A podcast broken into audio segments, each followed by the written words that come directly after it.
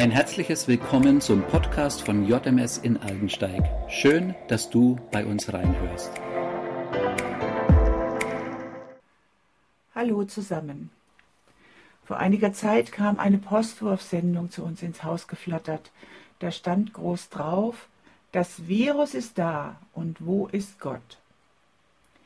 Jeder von uns weiß natürlich, welches Virus gemeint ist. Aber welcher Gott da gemeint ist? Fragezeichen. Das Virus ist da, es ist unsichtbar und für uns Otto Normalverbraucher nicht fassbar. Wie war das mit Ich glaube nur, was ich sehe? Wir bemerken die Auswirkungen des Virus und der Krankheit, die es hervorrufen kann. Es hat unser Leben ganz schön durcheinander geschüttelt. Einige von uns sind richtig krank gewesen, andere haben es nur wenig bis gar nicht körperlich bemerkt. Es ist trotzdem da und der Staat und die Gesellschaft haben darauf reagiert. Die Langzeitfolgen sind noch nicht abzusehen. Wie kann es sein, dass etwas, was so klein und unsichtbar ist, uns so mit viel Respekt, Aufmerksamkeit und Angst erfüllen kann? Ist es vielleicht gerade diese Unfassbarkeit und Unberechenbarkeit, die diese Gefühle und dieses Verhalten in uns auslösen? Es ist die Angst vor der Hilflosigkeit, der Ungewissheit und natürlich auch die Angst vor dem Tod. Der Tod kommt auf uns alle zu. Das Virus ist da. Und wo ist Gott?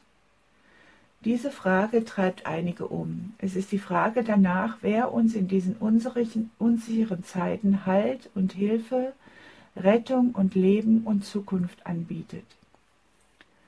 Genauso habe ich es auch verstanden, als mir vor ein paar Tagen eine ältere Dame bei einem Besuch diese Postwurfsendung unter die Nase hielt. Das Virus ist da, und wo ist Gott? Ja, wo ist Gott? Ich denke, bei dieser Frage, wo ist Gott, geht es um den Gott der Bibel, den Schöpfergott. Gott ist auch unsichtbar. Wir sehen ihn nicht und trotzdem existiert er. Er ist überall gleichzeitig und hat große Macht. Wir können ihn sehen in der Schöpfung, da zeigt er seine Kreativität und Schönheit. Er ist eine Einheit aus Vater, Sohn und Geist. Er ist nicht unberechenbar und unfassbar, im Gegenteil. Er hat uns wissen lassen, wer er ist und was er tut. Er hat uns sein Wort, die Bibel, gegeben, um uns zu helfen, ihn zu verstehen. Darin steht, dass Gott uns entgegenkommt, indem er uns seinen Sohn gesandt hat, um uns seine Rettung und Hilfe anzubieten. Er will uns nicht durch Angst und Ungewissheit in Schrecken versetzen, sondern will uns mit Mut, Zuversicht und Gottvertrauen erfüllen, damit wir dem Ungewissen standhalten können. Habe ich dir nicht geboten, dass du stark und mutig sein sollst? Sei unerschrocken und sei nicht verzagt, denn der Herr, dein Gott, ist mit dir überall, wohin du gehst. Josua 1, Vers 9. Ich bin bei euch alle Tage bis an der Weltende. Matthäus 28.